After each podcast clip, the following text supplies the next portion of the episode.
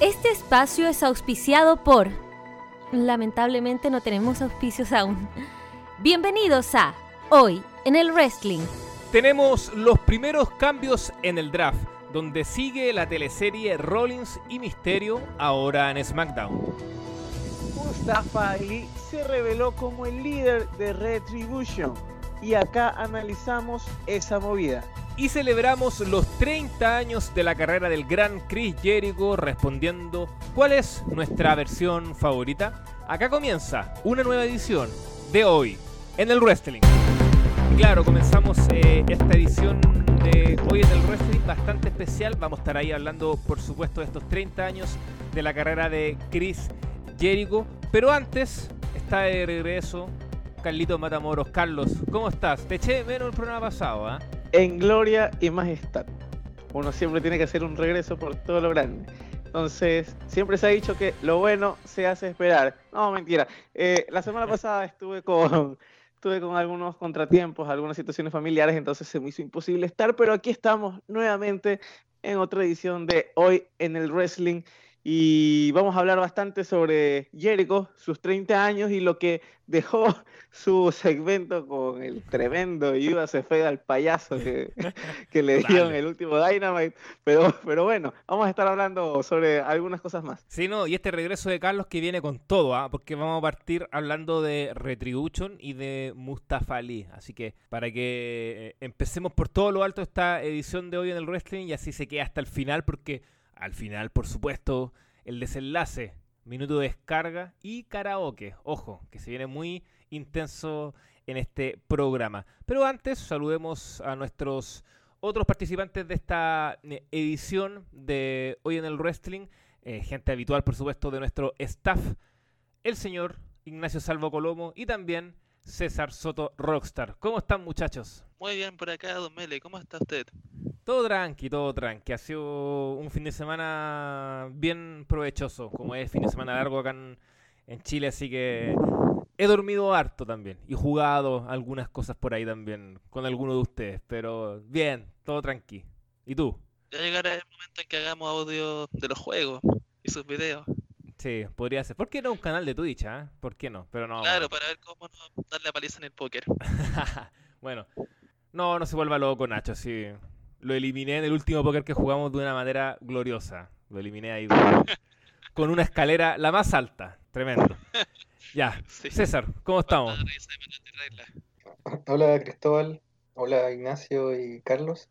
Eh, bien, acá eh, me avisaron de que se iba a hablar del gran Chris Jericho, entonces tenía que hacerme presente como sea.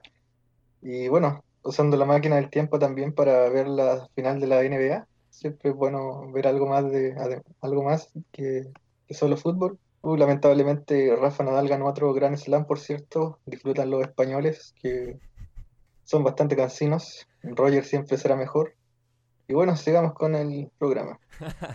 ya está bien, sigamos con el programa. Carlos, ¿qué tiene que decir con, esta sorpresa que se dio el, el último lunes con respecto a Mustafa Ali, que se reveló como el líder de Retribution, que vuelve a aparecer también. Recordemos que Retribution estaba como en cuarentena, pero finalmente se adelanta la presencia de algunos, no de todos, pero por lo menos Tibar eh, sí estuvo presente al momento de que Ali se revela como este líder de esta facción que hasta el momento me están eh, cerca o no de cumplir lo que yo decía. Vamos a ver, porque todavía no pasan las tres semanas, porque yo le di tres semanas de vida nomás. Vamos a ver si, si terminan haciendo un poco más. Pero ¿qué te parece, Carlos, todo esto? bueno, ya habíamos estado hablando un poquito en las semanas anteriores sobre todo lo que implicaba el tema de Retribution. Eh, ahora, como tú bien lo indicaste, regresaron antes de la cuarentena. Bueno, al menos estuvieron los tres principales, ¿no? Que son Tibar, Mace y Slapjack. Tengo entendido que son los nombres ajá, bastante peculiares que tiene esta facción. Y te soy sincero, te voy a ser muy sincero porque eh, la verdad es que sí me llamó la atención, sí me sorprendió bastante el hecho de que Mustafa Ali sea eh, elegido para poder eh, llevar adelante el liderazgo en, una facción que no empezó de la mejor manera. Y yo te voy a ser muy sincero, te voy a ser muy franco. A mí, en lo personal, no me gusta para nada. No me parece para nada una buena idea. ¿Por qué? Vámonos atrás, antes de lo que significa Retribution. Eh, vimos por ahí un par de promos, un par de momentos en, en medio de los shows en donde se veía a un hacker. Aparentemente la historia se desechó porque se estaba diciendo que el hacker era Mustafa Ali. Pues bueno, yo creo que no la desecharon. Yo creo que no la desecharon, sino que la readaptaron para que Ali pueda ser incluido dentro de Retribution y poder llevar adelante eh, alguna anarquía, por así decirlo. Eh, no me gusta, no porque considere que Mustafa Ali sea una persona incapaz, de hecho, a mí me gusta bastante como luchador, yo creo que es una persona muy competente, pero no me gusta como, como intérprete. Y más que nada en el, en el apartado del entretenimiento, yo creo que me ha quedado debiendo bastantes veces en lo que significa eh, realizar una promo o, o, expresarse delante del público con micrófono en mano, primero. Y esa es una cualidad que en un líder de una facción, en una empresa como WWE, no puede fallar. Entonces vamos que eh, desde ahí vamos como que empezando un poco mal.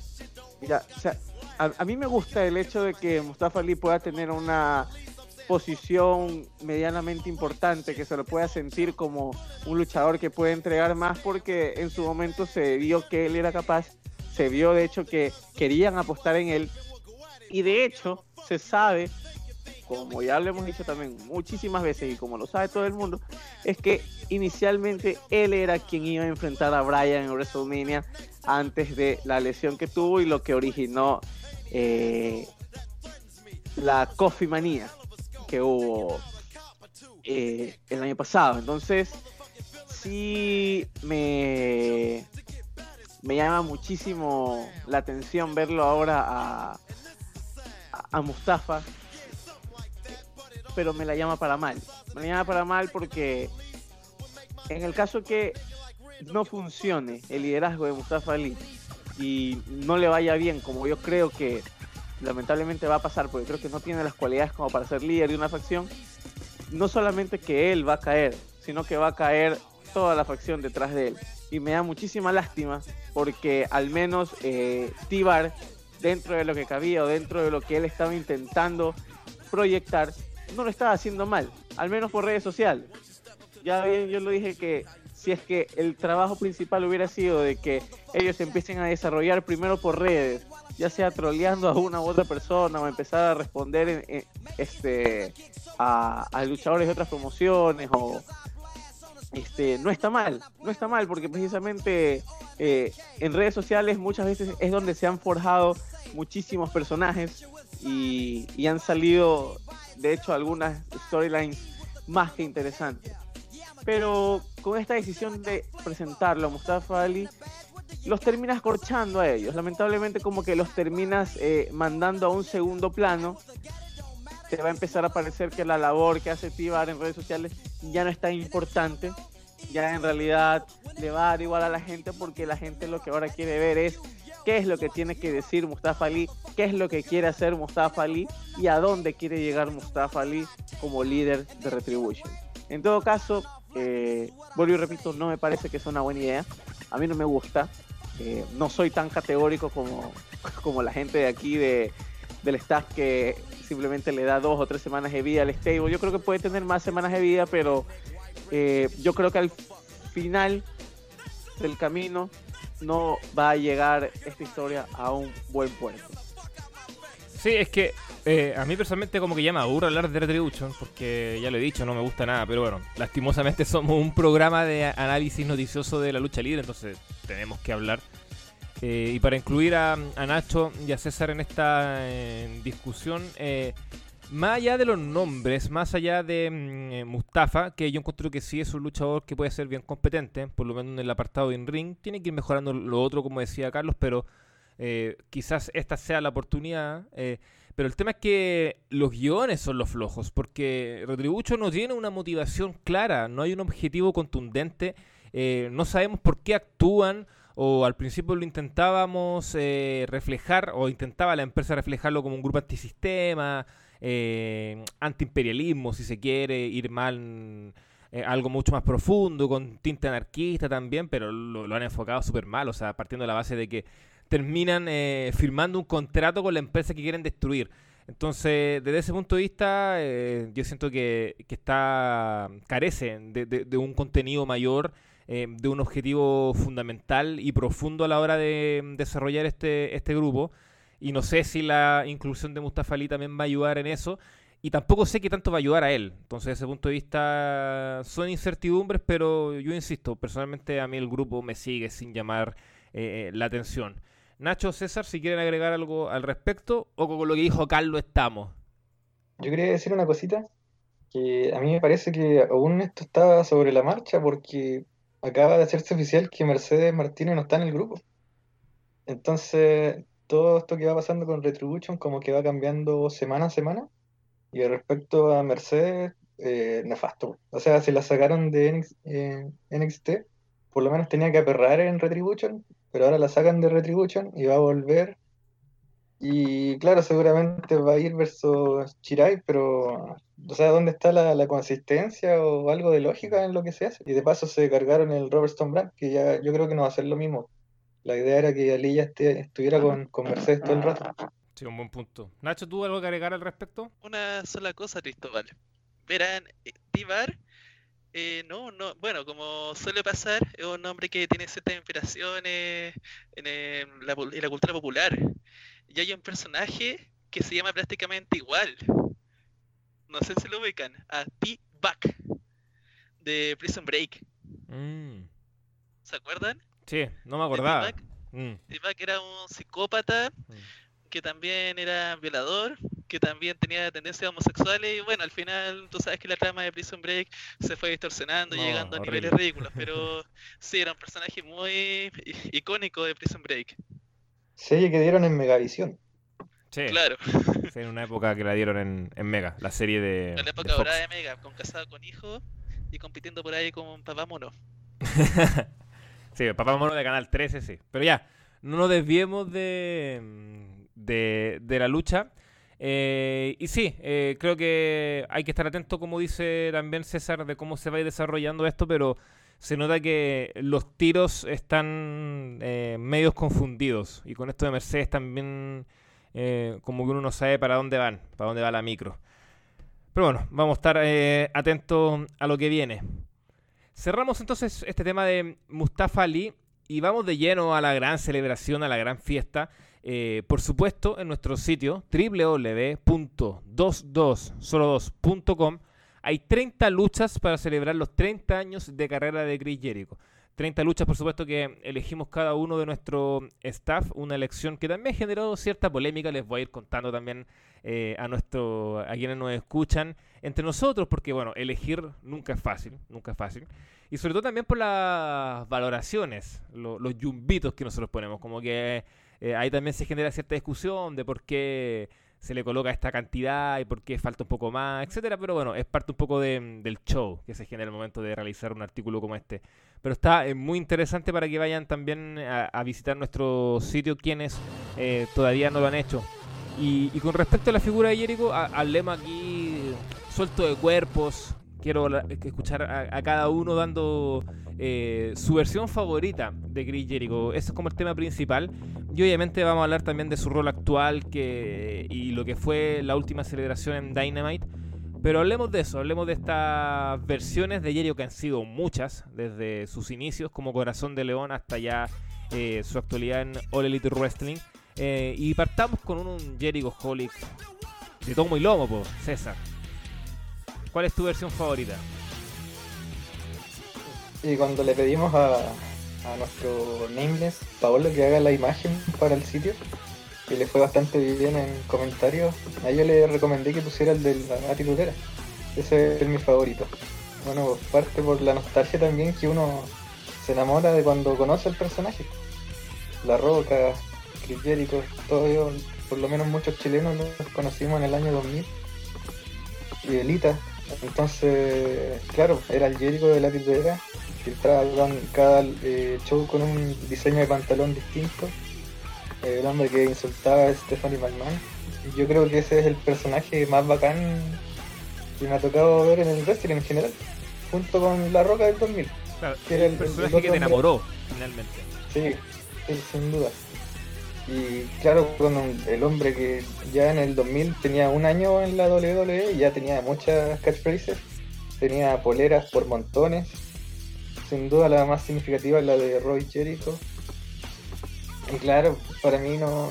O sea, evidentemente en ring hay, hay un par de Jericho mejores que seguramente ya lo comentarán ustedes, pero ese Jericho para mí era muy bacán. Creo que cumplía en todos los aspectos y si no es porque tenías a la roca, hubiese sido el mejor face de la atitudera, que en el fondo es prácticamente la, la, era- la época más exitosa de WWF. Sí, el... quiero yo también ahondar en esto. Eh, Nacho, Carlos, interrumpan nomás cuando así lo vean necesario. El caso de la, de la era actitud, eh, yo concuerdo con Rock también en mi caso, la empecé a ver la lucha en, en la red. Y cuando veo a Chris se convirtió de inmediato en mi luchador favorito, principalmente en esa etapa, como fines del 99, principios del 2000. Porque recordemos que Jericho cuando llega a la WWE lo hace como heel. Y, y todavía mantiene como ese look de la WCW con ese moño bien especial que se hacía como adelante del Sí. pelo. Como que se dejaba Muy horrible, colgando. hay que decirlo. ¿Mm? Pero es horrible ese mollo. Sí, es horrible. Soy sí. ese, no pasa nada. Sí, y de hecho, claro, ese moño servía para, para hacer la storyline con China como que Jericho fuera gay. Una cosa muy tonta, pero bueno, conocemos el estilo de Vince, eh, entonces yo recuerdo que en esa época también tú leías letreros como eh, Why do gay, que le decían por ese moño. Pero después como ya entrando el 2000, cuando ya empieza a ser face oficial y cuando el tipo estaba ya mm, empezando a ser muy over, eh, finalmente se, deja, se saca el moño y, y sale con pelo mm, con su pelo largo, liso, tal cual. Y sí, evidentemente ese te marca, eh, en mi caso también, dentro de uno de mis favoritos, eh, ese punto de partida. Eh, el tipo estaba demasiado over y como dice eh, Rockstar, si no fuera por eh, The Rock, probablemente Jericho también sería ese top babyface eh, de la era Attitude. Que también influye que finalmente una de las grandes gracias de esa era es que era, era muy fácil también eh, eh, ser exitoso en el sentido de que la cantidad de gente que veía el producto, que iba a los shows, carteles por doquier, ¿no? Una era que todos sabemos que, que ya no está y ya, ya es parte del pasado.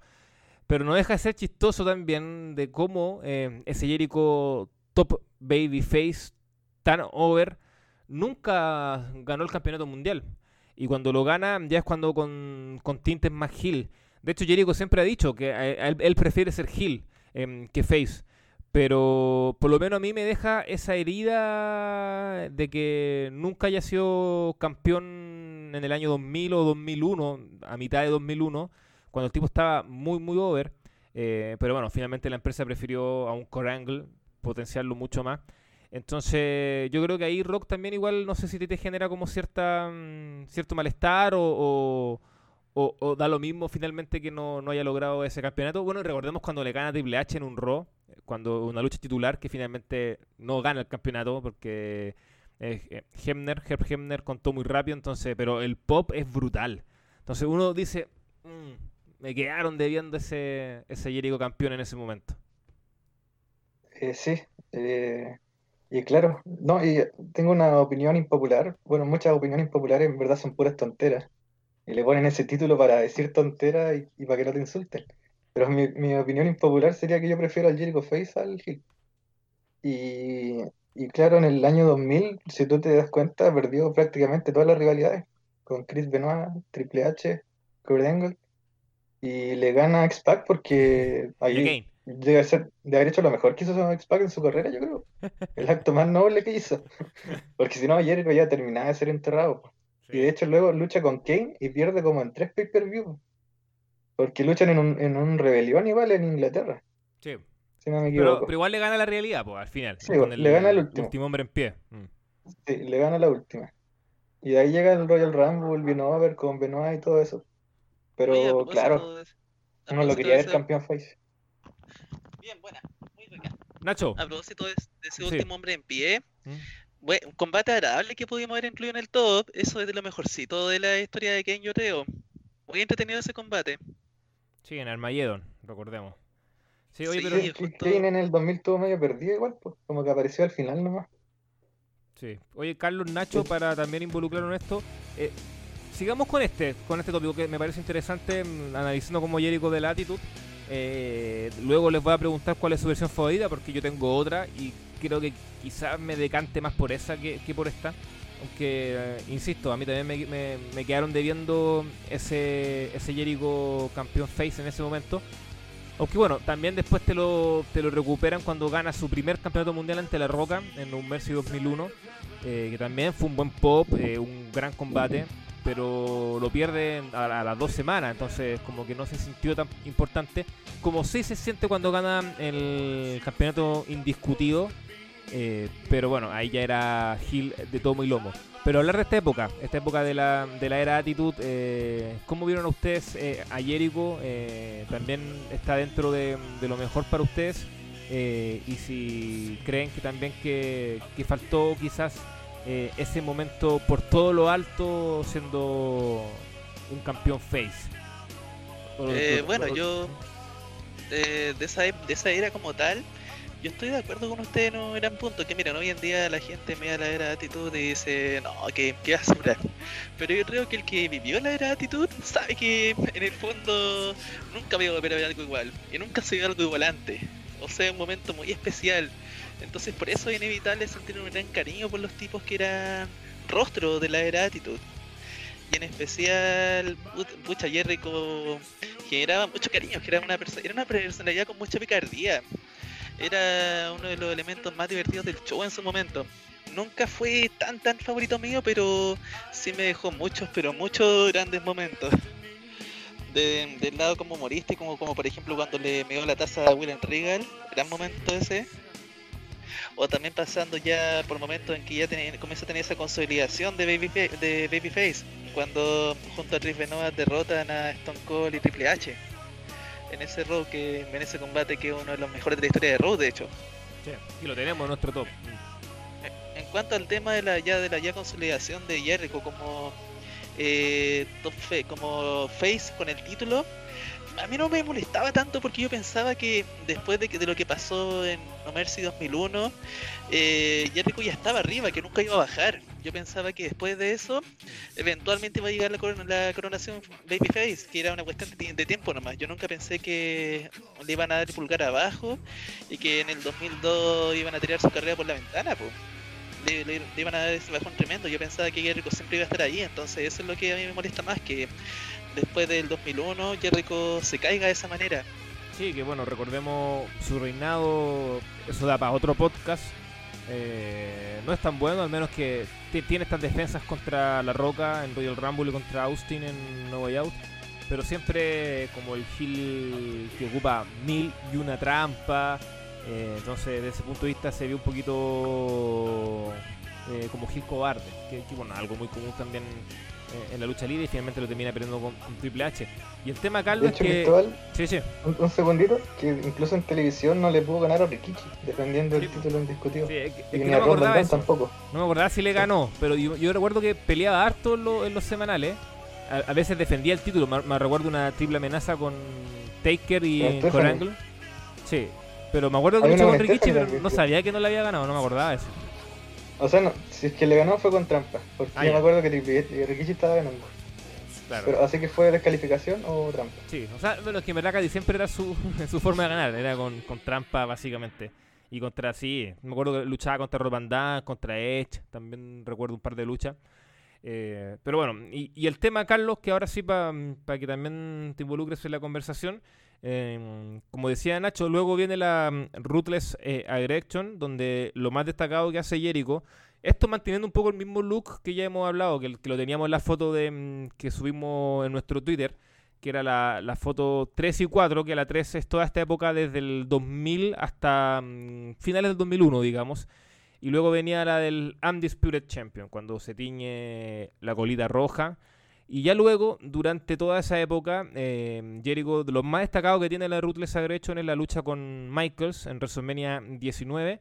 Luego viene un corte de cabello, eh, tipo melena, y que, un look que a varios les gusta. De hecho, tuvo hartas votaciones, pero personalmente para mí refleja la peor, la peor época de Jericho. Y tienen parte de lo que decía Nacho.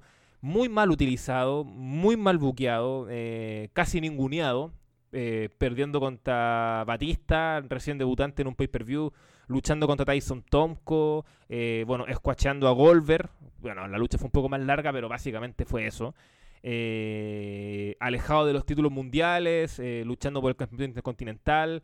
Eh, bueno, yo siempre lo he dicho, para mí Jericho es el más ninguneado, el más mal utilizado en la Ruthless Aggression. Si no fuera por la realidad con Christian y, esa lucha con Michaels, eh, es poco lo que tú puedes rescatar de ese momento, eh, Carlos. No sé si tú estás de acuerdo conmigo.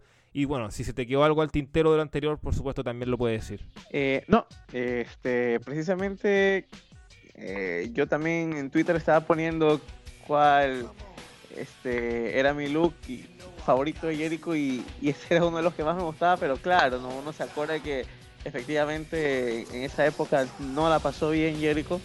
Ya, y, más que nada llama la atención el hecho de que como una superestrella que aparentemente tú ya la tenías consolidada en, en el upper main event de tu empresa, este, de la nada empieza a decaer y, y uno se pone a pensar en por qué, por qué normalmente pasa eso.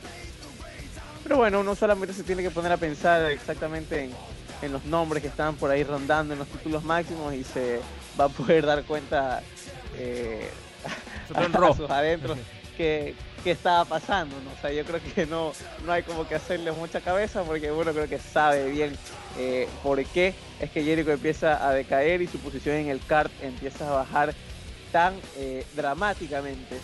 Ya, este, en todo caso, eh, como tú bien lo decías, Cristóbal, muy poco que rescatar en esos años de Chris Jericho. De hecho, eh, eh, es tan poco que rescatar que yo al menos no le recuerdo un momento eh, destacado.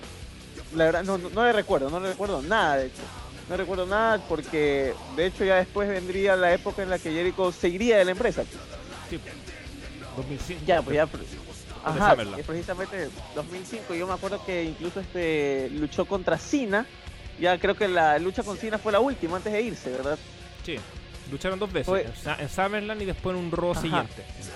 Ya, y precisamente en ese Raw fue la última. Y ahí Jericho no volvió a salir.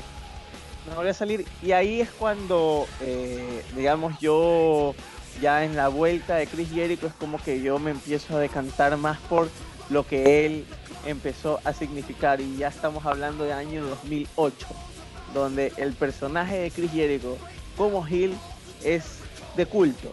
Yo creo que cualquier superestrella que haya visto eh, superestrella actual, que haya visto lucha libre, wrestling en esos momentos y haya visto cuál era el trabajo que hacía Chris Jericho como Hill, debería llevar en alguna especie de bitácora exactamente qué es lo que tiene que hacer, porque es prácticamente una clase lo que él estaba dando.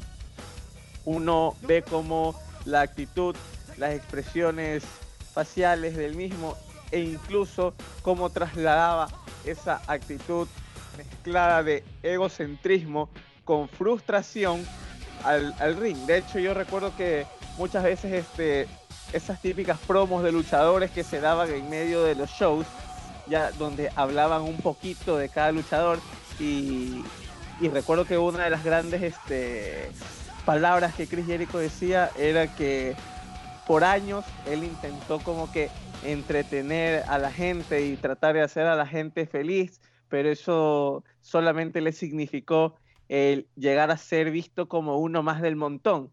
Y salía incluso una imagen en la que Jericho estaba hasta la cara pintada como gato, pues entonces ahí es donde empiezan como que a ver la, nueva faceta de Jericho, la nueva etapa de Jericho, y cuando nace este Jericho completamente eh, egocéntrico, este, y, y de hecho bastante malévolo, hay que decirlo, ¿no? Y cuando este, su punto de partida es precisamente la rivalidad que tuvo con Shawn Michaels, que precisamente algunos de los combates los van a ver en el top de la mayoría.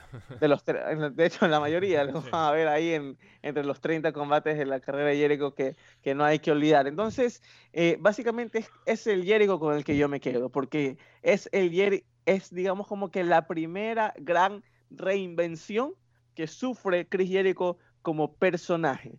Y es prácticamente lo que lo vuelve a poner a la palestra, lo que lo vuelve a poner en un sitio alto al que uno, al que parecía que simplemente ya no iba a regresar, ya, siendo sincero. O sea, lo, bueno de, este Jericho es que Jericho cuando regresa en el 2007 regresa muy over. Ya, regresa muy over, muy over, muy over. Que de hecho, eh, yo creo que ni el propio Vince a lo mejor lo esperaba así. Ya, entonces, eh, básicamente eh, vimos como de la etapa de ninguneado de Jericho pasamos a una de las grandes etapas de, de Chris a partir de, de, su regreso en 2007 y todo lo que aconteció en el 2008 para transformarse en lo que es a día de hoy, que básicamente es como que el dios de la reinvención en gimmicks o en personajes que ha tenido cualquier superestrella a lo largo de todos los años en, en el wrestling. Sí, yo creo que la... Sí, sí, dale. Lo que pasa es que estaba pensando, mire, regresó el 2007, ¿cierto? Pero entre el 2007 y los primeros meses del 2008, Jericho todavía no hace nada interesante. De hecho, cuando regresa con el pelo corto, igual es como un bajón con respecto a la nostalgia porque eh, uno lo identificaba con el pelo largo. Y esos primeros meses del 2008, de hecho, yo mm, ni siquiera estaba como tan motivado de repente con Jericho porque no seguía siendo un babyface Sí, y de repente como que no, tampoco le dan un boqueo tan fuerte. Era uno más. Pero luego con lo interesante esa rivalidad con Shawn Michaels es que en medio de la rivalidad es cuando Jericho comienza a cambiar, pues. Porque cuando comienza la rivalidad con Shawn Michaels, Jericho todavía es 100% babyface, pues. Pero luego, cuando, conforme se, va frustrando, además de que Shawn Michaels le da la papa, es cuando vemos como Jericho dice, como que, como que dice, no, esta cuestión ya, ya es suficiente, me, me han cuidado demasiado voy a cambiar. Sí. O sea, yo, yo estoy de acuerdo en ese punto. Bueno, e, efectivamente, como decía Carlos, Jericho vuelve muy over. Y la, la realidad con Orton, el tipo estaba muy over. Pero una vez que termina la realidad con Orton, claro, como dice Nacho, el tipo como que queda en la nada, eh, dando vuelta. Eh, eh, tiene una pelea con JBL, gana el título intercontinental a, a, Jeff Hardy, que finalmente lo gana porque, recordemos en esa época, a Jeff Hardy lo castigaron por la política de bienestar, claro. Entonces, como que iba perdiendo fuerza Jericho. Y aparte que también hay que eh, darse cuenta que igual estaba mutando WWE. Estaba eh, ya entrando en la era PG, estaba dejando un poco de lado de la Ruthless eh, y empezaba poco a poco a entrar a, esta era. Y también se veía en el público. Em, que igual había un público también más distinto al que había antes, en la era Attitude o también en la Ruthless Aggression. Entonces, Em, desde ese sentido, yo creo que eh, Carlos dijo la palabra clave y es reinvención. Y es la primera gran reinvención que tú ves de, de Jericho y creo que también eso lo, lo pone en todo lo alto. Para mí eh, está esa opción que decía de la era Attitude y, y, esta. Si tengo que elegir una porque hay que jugársela, yo me quedo con esta. Primero porque eh, soy de la idea de que su pick in-ring, netamente in-ring, que también es un tema importante, que siempre iba a ser importante, está en esta época, entre el 2008 y el 2010.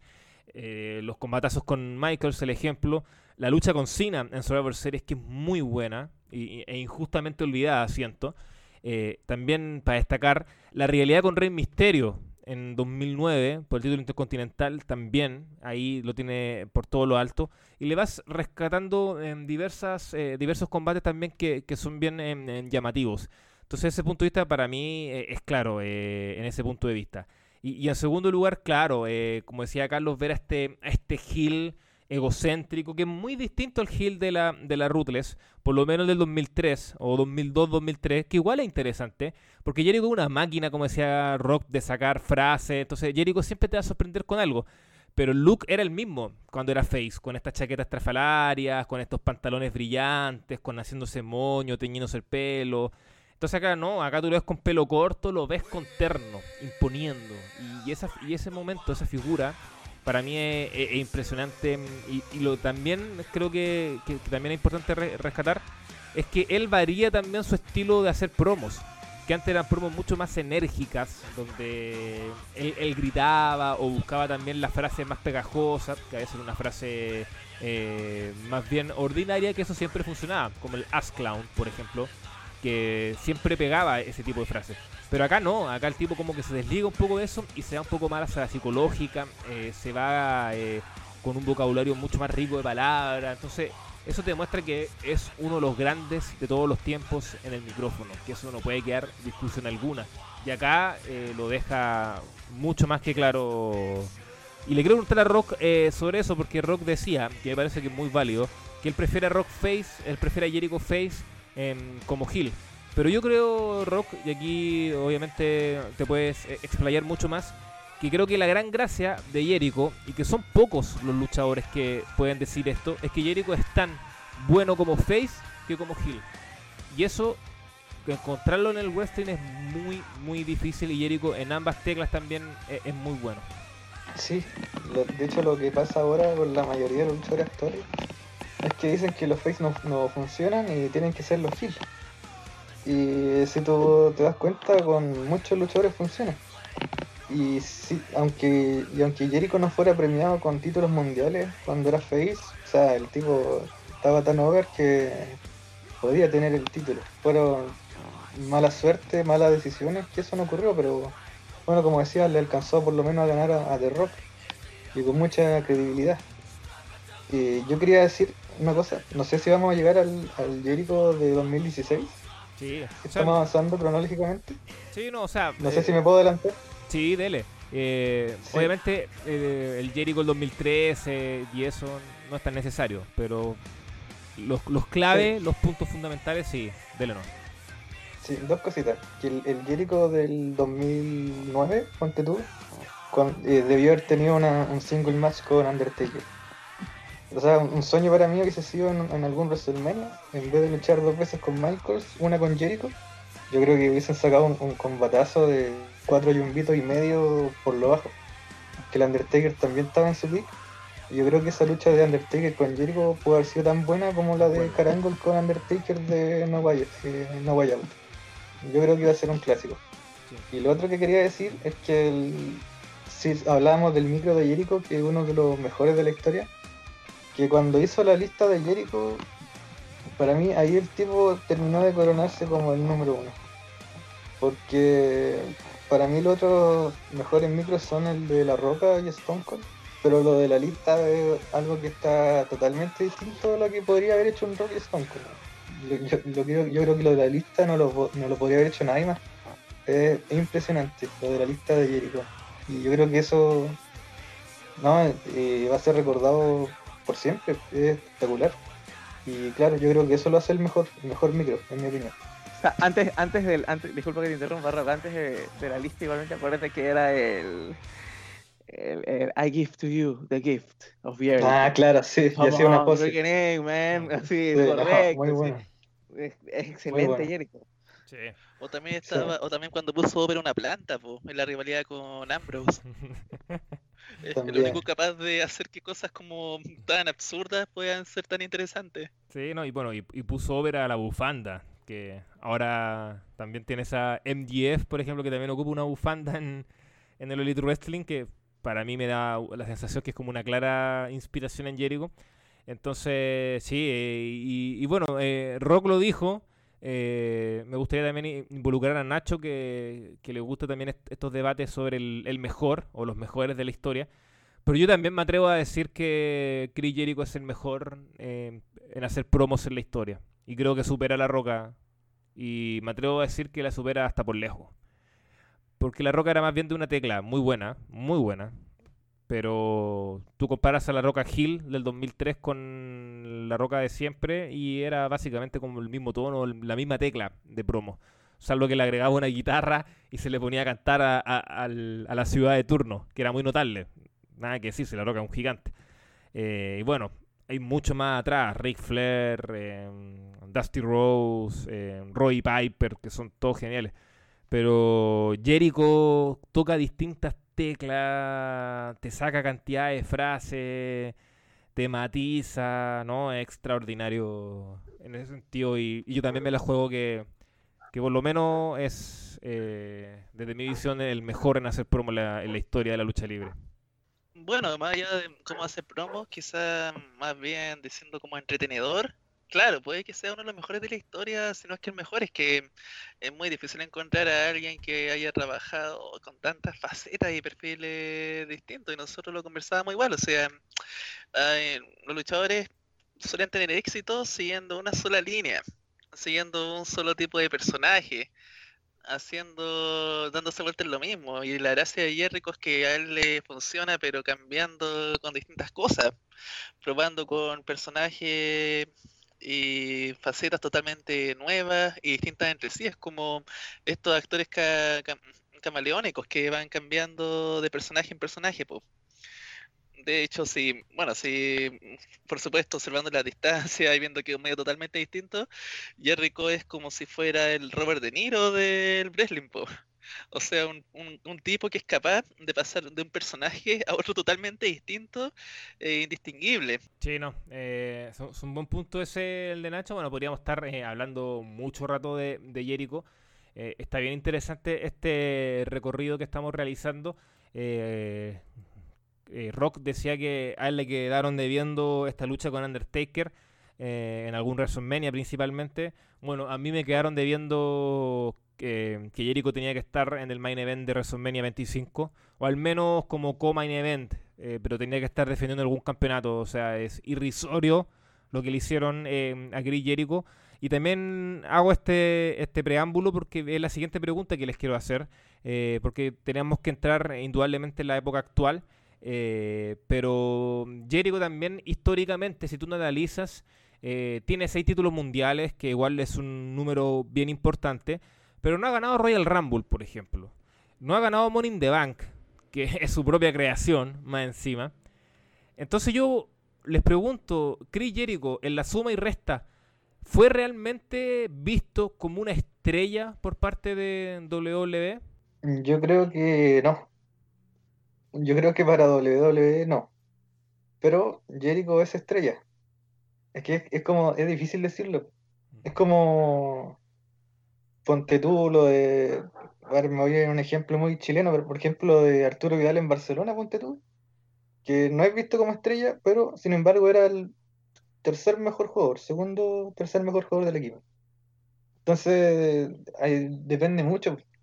Sabemos que Vince, Vince en el fondo amaba a Jericho eran amigos y todo, pero probablemente en, sus planes, y a, pesar de que Jericho le daba mucho dinero vendiendo mercancía, no sé, Vince es un genio y los genios también se equivocan o tienen un mundo de ideas en la cabeza y prefirió ir con Cena quizás, porque Cena, bueno, la última, el último gran droga de WWE.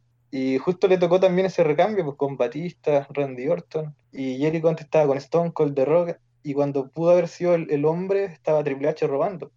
Entonces hay una serie de cosas que, hacen que quizás Jericho no haya sido visto como estrella, pero evidentemente es una estrella.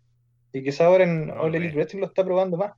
Pero yo creo que un punto importante, bueno, que vimos hace poco una nota de eso, es que Jericho, a pesar de que le daban un trato protegido como leyenda, mira, lo trataban menos como leyenda que otras leyendas, po. Porque, por ejemplo. Como Victor, por ejemplo. Y te, te, ponemos a ti, Jericho, en, una, en la segunda lucha de este WrestleMania contra Kevin Owens. Mientras que esta otra leyenda la ponemos de Combine Event. O si no, regresa Jericho y te hacemos perder contra Randy Orton limpiamente en un per-per-view. O sea, lo, yo creo que lo veían como una estrella, pero estrella menor nomás. Estrella, pero no, no la grande estrella. Y, yo creo que eso también va frustrando mucho a Jericho porque se da cuenta de que mm, a pesar de tantas cosas que ha hecho, igual la empresa como que no termina de comprarle todo el cuento a él. Sí, es que eh, en mi caso igual siempre, de hecho a mí me encantaría alguna vez como poder tener el placer de entrevistar a, a Chris Jericho porque, uff, cuántas preguntas le haría. Eh, y una de esas es que si efectivamente estos temas de que él era extremadamente generoso, que yo no lo dudo, ¿ah? eh, otros wrestlers lo, han dicho, eh, lo han dejado claro, eh, que por ejemplo, Jericho no tenía problemas en perder. Contra John Cena, por ejemplo, en Vengeance 2002, cuando John Cena era un pelele todavía, ni siquiera tenía el gimmick de rapero en ese momento, era un genérico más y originalmente iba a ganar Jericho la lucha, pero dices es que no, que gane Cena porque está eh, debutando en este pay-per-view y, le, veo algo, le veo algo, así que gane. O lo vimos en el Royal Rumble 2012, ¿no? Es muy predecible que yo gane, así que gane Sheamus nomás. Eh, entonces, eh, eh, hay una mezcla entre que es extremadamente generoso, y aquí lo digo con mucho respeto, extremadamente weón. Porque su estatus de leyenda, de estrella, porque lo es, es, un tremendo eh, superestrella, con toda su un showman, un rockstar, esa es la verdad que está buscando un rockstar. También tenéis que tener un poquito de lo otro. Aquí yo no te pido que seas un Hulk Hogan, que seas un Kevin Nash en la peor época de WCW, pero sí tenéis que tratar un poco de, de plantearte y decir, ¿sabéis qué? yo tengo mi estatus, eh, o me prometiste esto, bueno, cúmplelo, o si no me marcho. Bueno, que yo creo que efectivamente fue lo que terminó pasando. Yo creo que efectivamente Jericho se terminó cansando de WWE. Eh, me imagino que la lucha con Kevin Owens en WrestleMania como que marca un poco ese descontento, porque le prometieron ser eh, la lucha por el campeonato universal. La historia se contaba sola, era maravillosa la historia de Owens eh, y Jericho, y termina siendo finalmente la segunda lucha por el campeonato de Estados Unidos, muy desabrida, entonces yo creo que eso también marca un punto de partida mm, de eso, de ese punto de vista. Pero ojo, que tampoco se confundan Carlos, Nacho y Rock de que ser esa generosidad en el wrestling finalmente también termina posicionando a Jericho como la leyenda que es y, transversalmente es muy querido, es muy querido por eso mismo, porque no ha tenido problemas en perder eh, rivalidades, en poner over a talento joven, lo hizo con Fandango, lo hizo con Ziggler también eh, en su momento y lo ha hecho con varios más. Eh, bueno, también termina perdiendo con Kevin Owens en WrestleMania. Entonces, desde ese punto de vista, creo que también eso habla muy bien de él.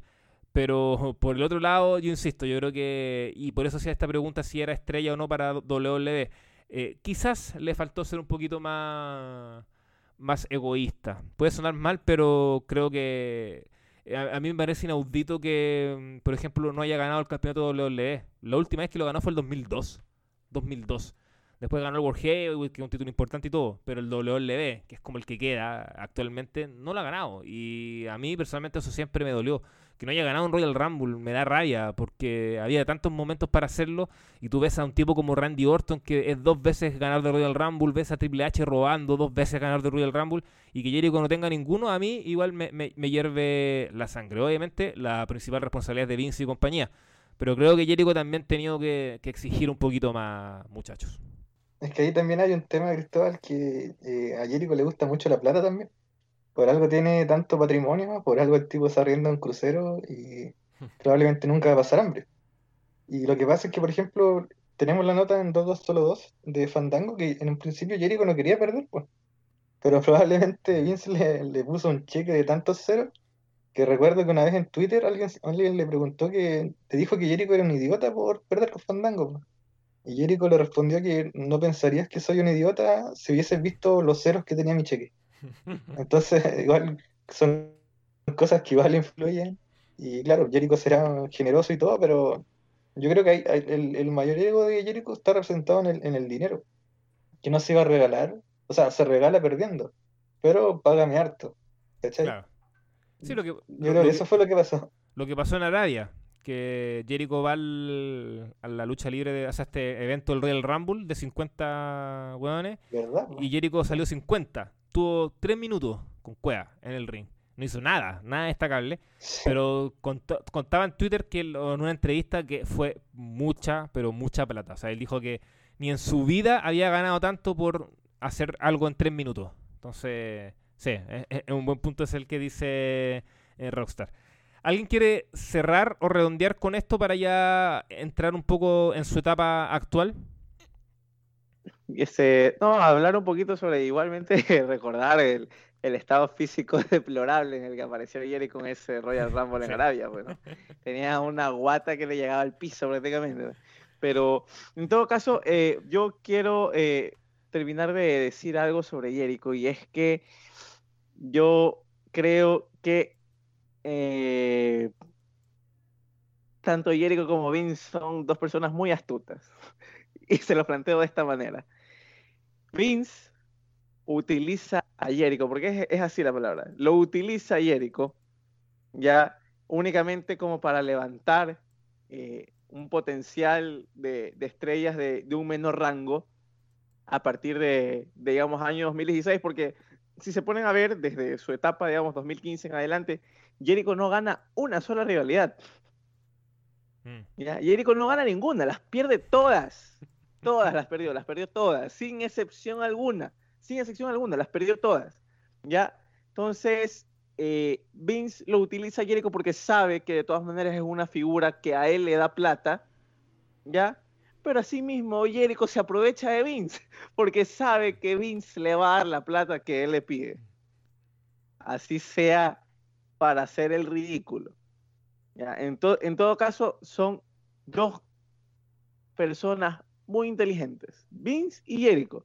Yo creo que de una u otra forma, a pesar de que no eran los mejores momentos de, de Jericho y Vince, eh, y, básicamente eh, tomando en consideración lo que pasó después de, de, la lucha que tuvo contra Owens en WrestleMania, donde Vince abiertamente les dijo, al menos a Owens, que su lucha no les gustó para nada, ¿ya? Eh, yo creo que es como que una especie de punto de quiebre, de que Jericho diga, sí, ya he hecho bastante plata, pero necesito hacer algo más. Esto como que me está aburriendo, no me está llenando, pues vamos a ver qué otra clase de proyecto podemos sacar eh, en el mundo del wrestling, sin la necesidad de que sea dentro de WWE exactamente. Y ahí es donde viene la etapa actual que es a la que creo que tú quieres llegar, Cristóbal.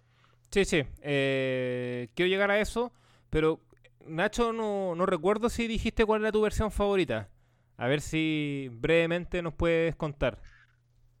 Mira, mi momento favorito se reduce a John Michaels dándole cinturonazo a Jericho con la cara fruncida de odio y Jericho en el piso destrozado.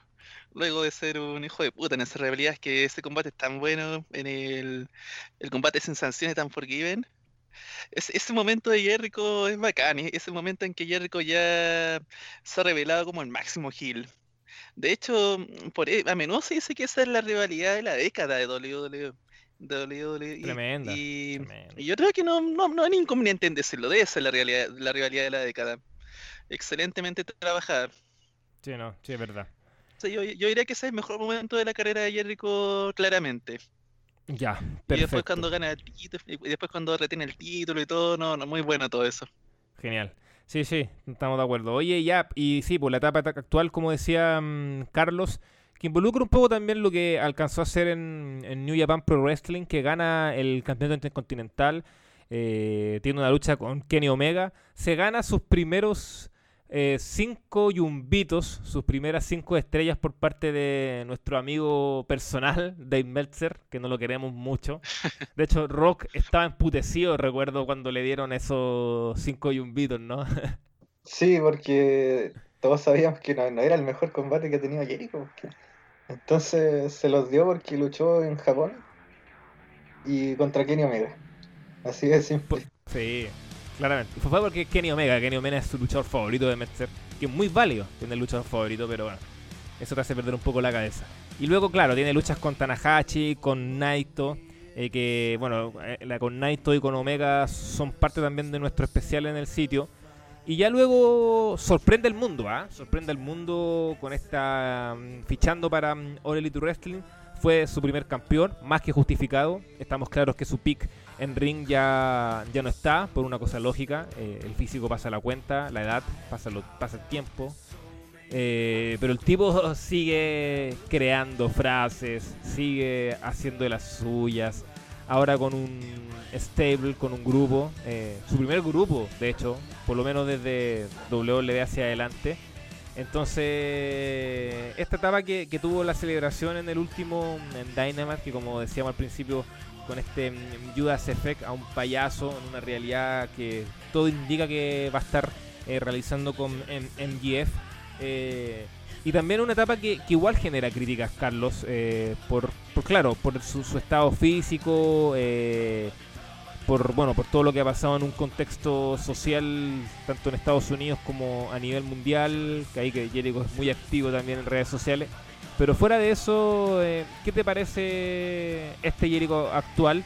Que fue el primer campeón inaugural del campeonato máximo de All Elite Wrestling, pero que después pierde una realidad con Orange casi sin ningún problema. Entonces, ¿qué te parece un poco esta, esta figura y, cómo ha analizado lo que ha sido el año de Jericho en All Elite Wrestling? creo que sobre el estado físico no se puede decir mucho. Chris Jericho actualmente es una señora. Eh, creo que de- dentro, dentro del apartado. No, es que, es que- es que la verdad. güey. o sea, es que me va a matar la gente que va a escuchar esto. Pero es la verdad. güey, o Diga, sea, sea es una sincero se- nomás. Es una señora, Jericho. o sea, ¿Qué te puedo decir? Pero yo le rescato muchísimo el hecho de que, como lo dijo Rock, el tipo es una máquina para entretener. Es una máquina para sacar frases. Y es una máquina para sacarte momentos de lo más mínimo, del más ínfimo detalle. ¿ya? Y eso es lo que se le agradece muchísimo a él como persona, como luchador, como entretenedor. Es en serio eh, bastante, bastante notable de su parte. Eh, creo que del año que ha tenido en AEW, eh, básicamente eh, se reduce en que él está haciendo o tratando de hacerlo mejor para posicionar a la mayor parte del roster de All Elite Wrestling. A él no le va a interesar coger eh, ganar inicialmente el título, que es simplemente para darle nombre al título, para decir como que una figura de peso como Chris Jericho fue el primer campeón mundial de AEW. Pero estoy completamente seguro que a él quizás en un futuro no le va a interesar más el luchar por el título máximo. Quizás en algún momento podrá ser hasta retador, pero yo en lo personal dudo muchísimo que él vuelva a ser campeón mundial. Él simplemente hizo esa estrategia para posicionar el título y ponerlo en una palestra medianamente destacable. Punto. Y como tú lo dices, pues empieza a tener rivalidades, empieza a perder rivalidades. No, la gran primera rivalidad que pierde precisamente es la del Inner Circle contra este de élite, Sí. ajá, de elite, ya que, que es en el Stadium Stampede Match, ya que prácticamente es como que el, el punto de cierre de decir, sabes que esta facción es la mejor y, y, y listo, Jericho no tiene problemas en perder y, y se sigue viendo a día de hoy que él no tiene problemas en perder en pos de posicionar alguna otra superestrella. Que sí, y también lo hizo contra Orange Cassidy. Eh, en lo personal, a mí no me gusta Orange Cassidy. Ah, Yo creo que no es eh, tampoco sorpresa. Ya, no, no por lo que digo normalmente, que el tipo es como que muy delgado, como para eh, llegar a ser considerado como una superestrella bastante imponente, porque bien como se dice, yo creo que el físico en el wrestling a día de hoy simplemente ya no es considerado lo más importante. Yo creo que lo más importante es la imagen que tú proyectas dentro y fuera del ring como superestrella. El hecho de que la gente que está fuera viéndote pueda verte sí, eh, efectivamente como una amenaza para cualquier luchador que te pongan enfrente. Y yo creo que en ese sentido el trabajo con Orange Cassidy ha sido muy bueno.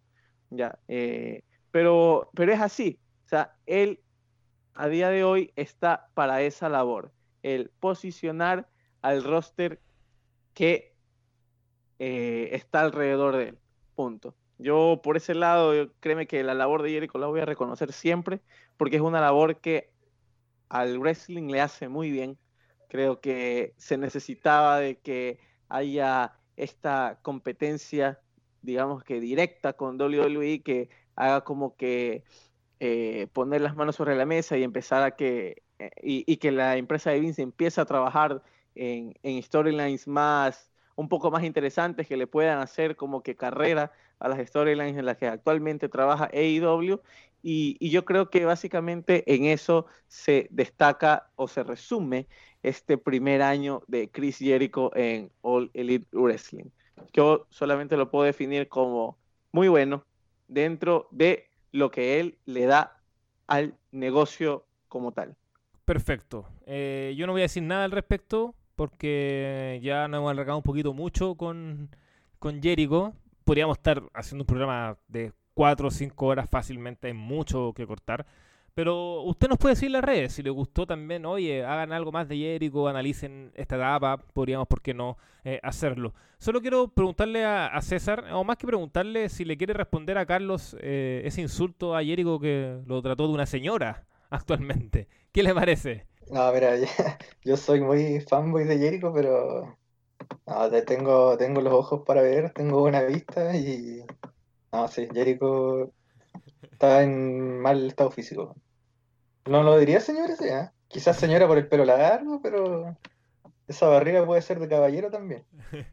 Es que bueno, igual se entiende, si es un, es un músico, un showman, un rockstar, entonces después de tanto tiempo cuidándose ahora la buena vida y la mala costumbre, es necesario también, es necesario. Si, si finalmente él termina siendo campeón de All Elite Wrestling inaugural porque era una estrategia lógica y razonable, que era posicionar eh, tu programa en televisión y para eso tienes que poner a los más conocidos al principio como campeones mientras vas desarrollando al talento joven y al futuro de tu empresa. Es lo lógico. Entonces, eh, no, no veo a Jericho ahora eh, robando, no sé, en un año más nuevamente como campeón. No, sabemos que eso no va a pasar. Y eso también habla muy bien de él. Nachito, eh, dejemos a Jericho de lado y ya bien breve para, para que no se haga tan eterno este programa. Eh, el Climax, con su edición número 30, ya lleva 14 jornadas. Eh, va quedando poquito ya. Recordemos que el final es el próximo 18 de octubre. Y le quiero preguntar, ¿cómo va esta, este torneo? ¿Qué, qué se puede destacar principalmente? Eh, ¿Y para dónde van los tiros? ah? ¿Quién, quién ya se puede decir que, que es el posible ganador? ¿O todavía es muy aventurado? Eh, mira, lo que pasa es que a esta altura llevamos 14 fechas, quedan dos combates por cada luchador y con los puntos que hay, al menos ya es posible identificar tota- totalmente a los luchadores que ya están eliminados y los luchadores que todavía tienen alguna chance. En el bloque A, Kota, eh, Kota Ibushi. A ver, no, espera un poco. Antes, volviendo al punto anterior, lo que pasa es que tú, para ganar un torneo de esto, una ley no estricta es que tienes que tener de 12 puntos para arriba. Y 12 puntos equivale a 6 de las 9 luchas. Porque de otro modo, matemáticamente es casi imposible ganar el bloque con menos de 12 puntos. Y el tema es que hay luchadores ahora que tienen solamente 6 puntos y con 6 puntos no voy a y con dos luchas pendientes con Cueva van a llegar a los 10 puntos, entonces están eliminados ya, básicamente. ¿Qué luchadores todavía están en juego? Están en juego en el bloque A, hay un empate cuádruple de 10 puntos cada uno entre Kota Ibushi, Okada, eh, Jay White y Will Ospreay. Esos cuatro luchadores están empatados y, todo, y los cuatro tienen chances de ganar. Y está muy entretenido todo eso porque igual es medio impredecible. Yo digo que va a ser Okada, pero los otros igual tienen posibilidades. Y eh, al final hay todo un deseo ahí en el caso de que empaten, porque en los empates, cuando los dos luchadores tienen la misma cantidad de puntos, pasa el que tiene, el que vence al otro. En esta situación, el que está más jodido en realidad es Okada, porque Okada perdió contra White y también perdió contra Kota. Y de perder contra Osprey tambi- también jodería, entonces Okada lo que tiene que hacer es ganar todo lo que les queda y que los otros al menos pierdan alguna vez. Entonces igual los astros están complicados para Okada, pero yo creo que igual le van a tener dando el bloque. Y en cuanto al otro bloque, yo diría que hay un buqueo muy, muy malo. Porque en el otro bloque, como yo decía, eh, un luchador tiene que tener al menos 12 puntos para arriba para ganar el bloque. Y el tema es que tú no puedes perder entonces más de tres veces. ¿Y qué pasó? Que Sanada perdió sus primeros tres combates de bloque. Como Sanada perdió los tres primeros combates, eh, Sanada para poder llegar a, a pelear al menos la victoria del bloque, tenía que ganar todo lo que venía. Y el tema es que era muy evidente porque Sanada es un proyecto de la empresa y lo iban a tener hasta el final, pues entonces los combates de Sanada se hicieron muy evidentes y al final es muy evidente que va ganando todo, mm, luchas contra Naito, tú sabías que iba a ganar Sanada, va a luchar contra Tanahashi, también sabes que va a ganar Sanada y eso le quita emoción a todo porque sabes los resultados. Otro error que cometieron en el bloque es que Tanahashi eh, quedó eliminado, o sea, no está eliminado, pero se sabe que va a perder con Sanada, y en ese caso lo bajaron muy rápido. De hecho, Tanahashi tiene 6 puntos nomás, entonces sí, pues está eliminado. Y también es tremendo cagazo, porque Tanahashi mm, bien podían no darle bloque, pero igual podían meter miedo con la posibilidad de que lo ganara y tenías como otro candidato fuerte, ya sea como todo más impredecible. Otro candidato que es, también es un caso parecido al de Kenta, que Kenta también tiene 6 puntos nomás, y Kenta también en realidad también está eliminado, po. y era otro luchador al que uno igual como que le daba chances por credibilidad. En, en ese bloque los que todavía, por ejemplo, están son Sanada, claro, como lo mencionaba, Evil, eh, Evil, que en realidad no, no, no, no creo que gane el bloque, Naito, que es campeón, que tampoco lo va a ganar, y también están Zack Saber Jr. y Hiroki Goto, pero el tema es que esos dos luchadores eh, no tienen como el estatus que, que, busca, que busca New Japan para meter en una final del torneo, entonces van a perder en algún momento después. Por tanto, yo diría que el bloque A está interesante con estos cuatro luchadores, pero el bloque B está terrible. Hay un bloqueo que, que, es muy malo. Una punguería, ¿así lo definiría? Una, una, una punguería. Y más encima, lo otro complicado es que en el bloque A, como todos lo veían venir, en el ring ha sido muy bueno. En el bloque A, yo de hecho, por ejemplo, estoy trabajando para la revisión del torneo. Y yo el otro día conversaba con King de esto, porque King va a trabajar en el bloque B y yo voy a trabajar en el bloque A. Y el tema es que a mí me cuesta de repente elegir combates porque yo tengo mucho de dónde sacar. En cambio, en el bloque de B, quien me decía que no veía por dónde sacar combates buenos, porque en realidad no hay muchos combates interesantes, la verdad. En el bloque B mm, tienen luchadores muy malos en posiciones importantes, y en realidad hay muy pocos talentos que son como probados, probados, po. Entonces es difícil que uno encuentre talentos buenos. De hecho, yo le decía a King, no, King, lo que tienes que hacer es agarrar como los combates mejores y, los, y mm, con lo otro rellenar con Torullano, nomás que Torullano al menos siempre te salva la noche. Ya pues, estaba completísimo ese informe, Nacho, con respecto a lo que viene. Pero aventúrese, pues. ¿Quién gana el bloque A? ¿Quién gana el bloque B? ¿Y quién gana el torneo? Okada gana el bloque A, Sanada va a ganar el bloque B y Okada le va a quitar a Sanada la final del torneo. Y todos van a llorar porque Okada ahora lo están criticando mucho. Pero bueno, ya hablaremos de eso después en el minuto de descarga que tengo algo preparado. Ah, ya, Eva. Buena, buena. Ya, vamos con el draft que se realizó la primera jornada. Esta va a continuar en Monday Night Raw. Bueno, recordemos que este programa está grabado antes que comience esta edición del 12 de octubre de, la marca roja. Pero hubo cambios eh, interesantes, eh, algunos predecibles y otras sorpresas un poco desagradables, Carlos, porque va a continuar, todo indica, esta teleserie ya horrenda, basta de Seth Rollins Rey Misterio, Dominic Misterio y Murphy, porque los cuatro fueron a parar a SmackDown. O sea, SmackDown que gozaba de tan buena salud estos últimos meses, que estaba tan bien ahí, piolita, tranquilo, los días viernes, eh, dando shows más que decentes, ahora tiene estos cuatro, y, duele decirlo por Rey, ¿ah? porque Rey Misterio es un grande, una leyenda, un, estamos claros pero la historia ya basta, ya está fome, aburrida, con unos giros que no. Ya.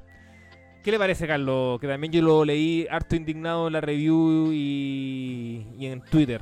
No, yo la verdad es que quedé devastado, desolado después de aquella noticia de ver cómo precisamente bueno, en la primera noche de SmackDown solamente confirmaron tres nombres, ya después en Talking Smack es que confirman el paso también de Bobby Murphy a SmackDown y, y tú ves y lamentablemente te quedas como que nada, o sea, porque precisamente me gusta ver más SmackDown que Raw porque yo le huyo, por así decirlo, a esta rivalidad que, que ya no tiene nada que ofrecer absolutamente.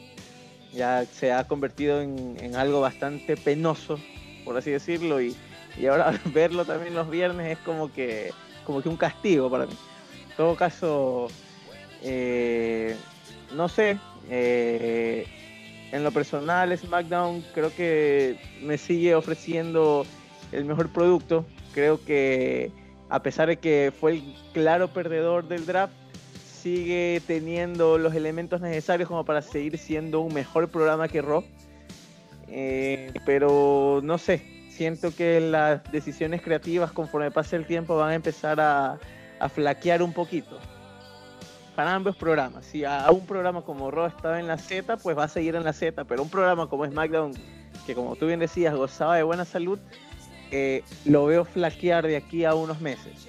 Espero equivocarme, en serio espero equivocarme porque eh, SmackDown a día de hoy es prácticamente el programa insignia de WWE y, verlo caer también al, nivel de lo que ofrece Raw o, o de lo que también está ofreciendo NXT, eh, créeme que a, a mí al menos me, me apena bastante, me apena bastante, debo decir. Eh, de ahí más nada, creo que hay que esperar de todas maneras qué es lo que se viene en el en el draft de Raw. Eh, de ahí creo que un par de nombres ya más o menos podríamos estar viendo que se van a la marca roja. De hecho, Braun Strowman creo que es uno que claramente se va a ir a Raw y que su combate Bien. contra Roman del, del próximo viernes es como una especie de despedida. ¿Ya? Y, y bueno, y bueno, ve- ver exactamente qué, qué se viene ahora con esta nueva temporada, por así decirlo, que se viene en. WWE. Sí, bueno, otros cambios. AJ Styles se va a Raw. O sea, se está alejando totalmente de Paul Heyman. No lo quiere ver, parece. Eh, New Day, los nuevos campeones parejas de SmackDown en un movimiento bien extraño. Eh, y Xavier Woods, que está de regreso, se van a Raw. Mientras Big E se mantiene en SmackDown. Eh, una separación hasta el momento casi confirmada de New Day. Y digo casi porque van a tener su despedida también en el próximo SmackDown.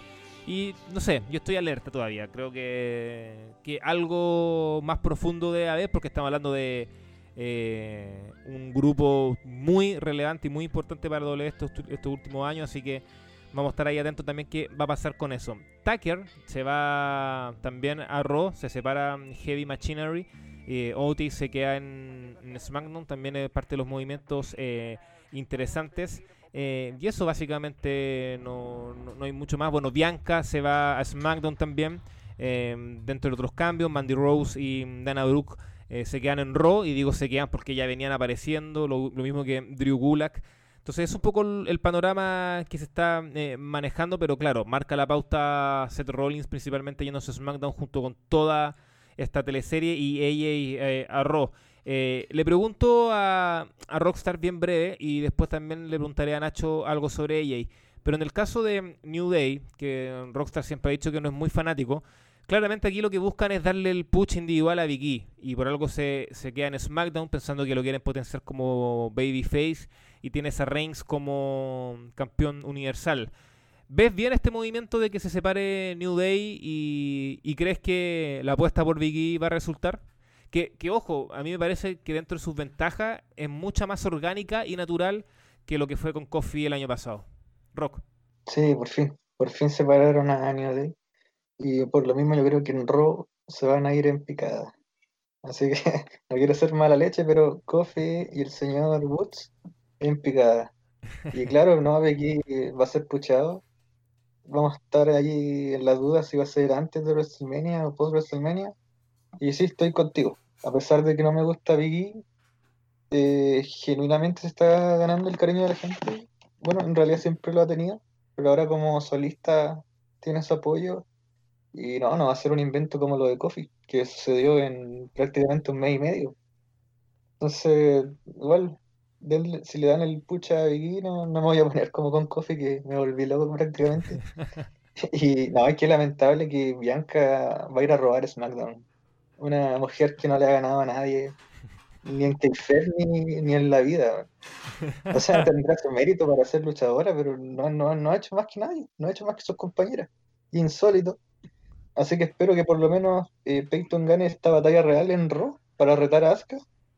Yo creo que eso puede pasar. Y puta, oja- seguramente Bianca le va a ganar el título a quien gane de Sacha y Bailey. Eso me temo. No, paremos, paremos. Pero- Oye, Cristóbal, no sé si van a tocar el tema, pero qué estupidez lo de Light Quit en- dentro de la celda infernal. Yo sé que Nacho puede arremeter también contra eso. Sí, bueno, justo le voy a preguntar a Nacho ot- otra cosa y, y- voy a dejar que luego se explaye sobre ese I Quit, Hell in a Cell I Quit match entre Roman Reigns y Jey. Eh, no, pero a Nacho le quiero preguntar, básicamente, pensando en, en el caso de que Drew McIntyre retenga el título ante Randy Orton, que yo creo que va a retener, eh, si ves a AJ Styles como el próximo rival, y, si ese movimiento de- del fenomenal yéndose a Raw es para eso, es para tener un, retador creíble para, el actual campeón. Y después puedes hablar de este I pero breve, para ya entrar al minuto de descarga y minuto de karaoke. Sí, me, me tinca que por ese lado, aunque claro, El tema es que va a estar de retador, van a tener su saga de combate, pero luego de eso, ¿qué? Yo mm, últimamente he visto a AJ perdido, bien perdido, más, bien, desde que perdió la rivalidad con Daniel Bryan, por, la- de la última vez que fue campeón mundial, a inicios del 2018 fue eso. AJ está como Jericho Rules Direction, para que se haga una idea. O sea, puro dando tumbo. Por aquí y por allá, harto, harto buqueo inconsistente. Entonces, claro, va, va- bacán que pelee, como digo, y van a sacar unas buenas peleas, pero más allá de eso, no le veo mucho futuro. Y la verdad me da mucha lata de que ella, estando en la misma marca que Roman, no hayan vuelto a pelear, porque yo creo que todo, o bueno, muchos queremos volver a ver esos combates entre Roman y AJ y nunca más volvieron a luchar, a pesar de que los dos han estado trabajando en la empresa por años. Igual, a propósito de draft, estaba pensando en lo que decía Carlos, que Raw está en la Z y en SmackDown con estos cambios va estar en la Z, pero yo esta, esta teleserie la he visto antes, la verdad, lamentablemente. Raw con, con su formato de tres horas nunca repunta realmente. Y en SmackDown, en cambio, con Dora tiene ese potencial como para desarrollarse mejor como show. Y, eh, y resulta que cada vez que SmackDown tiene como esos repuntes, como el que, como la- como el del año 2016, viene un draft y lo destruyen. O sea, SmackDown, SmackDown por sí mismo puede ser un buen show, pero ya es como la segunda o la tercera vez que a SmackDown lo han matado por un mal draft. No sé si recuerdan eso, pero 2016 de SmackDown es muy bueno y después fue un show ins- insufrible. Sí, bueno, son ciclos, Y, son ciclos, claro.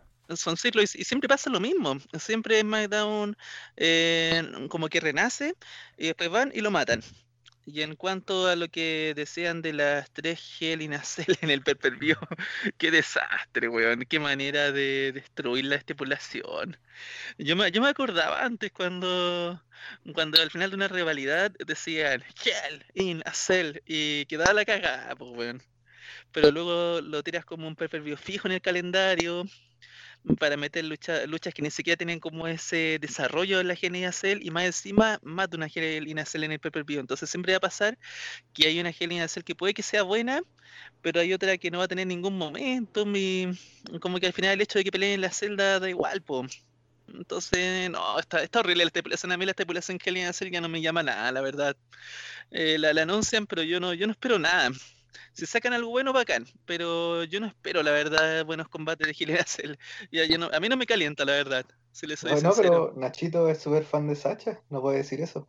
Lamentablemente la, la estipulación la detesto, weón. Si pelea con Bailey y saca una buena, un buen combate, bacán, pero la verdad, mira, si dan algo decepcionante porque le, no sé, les da una lucha de 10 minutos, también lo esperaría de WWE, porque lo, han hecho. ¿Se acuerdan ustedes cuando Cyberpunk y Undertaker pelearon menos de 10 minutos una Cell? Todo puede pasar. Sí, pero igual yo creo que, volviendo al tema de Sacha, eh, una de las, eh, no sé si gran a Cell, pero más que decente y que se acerca un poco a lo que es la estipulación fue la Sacha Becky del año pasado, que estuvo bien igual. Fue clásico. No, no, no, Fue no, bueno, no fue fue, bueno. no fue un combate nefasto. Buen combate. Eso, eso se reconoce, al menos. Sí, fue bueno. Ya. eh, el programa se ha alargado harto, pero gracias a todos los que van, se quedan todavía escuchando, sobre todo porque viene la parte favorita de varios, ¿ah? que es el minuto de descarga y el minuto de karaoke. Le quiero preguntar a mi compañero conductor Carlos si tiene algún minuto de descarga para partir con usted. O sea, sí, yo tengo un minuto de descarga para los imbéciles de nuestro staff que normalmente saben decir que solamente nos escuchan para escucharnos decir el minuto de descarga. ¿Puedes creerlo, Cristóbal? O sea, puedes creerlo. O sea, decir que nosotros nos matamos haciendo un programa de una hora para que estos pelmazos vengan y reproduzcan los últimos cinco minutos del programa. Pues para esos que van a reproducir los últimos cinco minutos de este programa, les digo, ustedes son unos imbéciles en todo el sentido de la palabra. Tomen.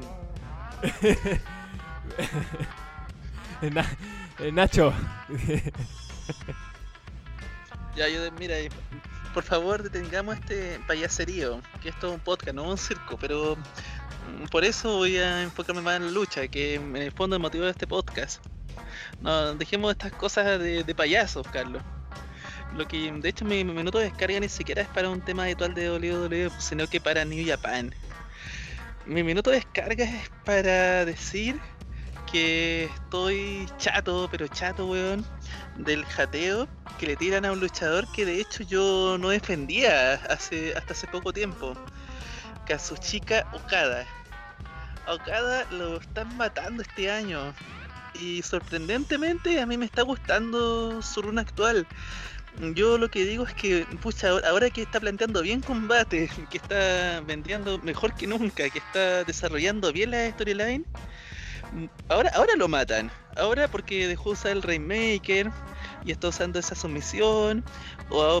pero no, pero yo digo, no lo mataban cuando de repente no vendía bien.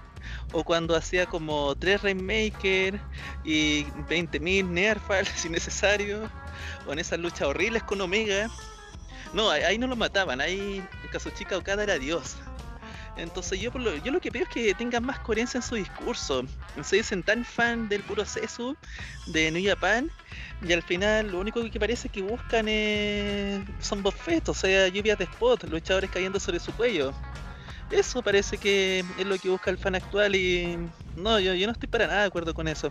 Perfecto, Nacho ahí, vi- Nacho eh, descargándose con todo con respecto O sea, a es New me trata de me trata de payaso y viene y acaba de decir puro seso.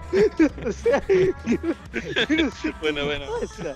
O sea, o sea, se supone que es el, entre comillas, experto en la materia y no sabe Bueno, que pero- la palabra es puro eso, dice puro Pensé que había hecho seso. puro seso.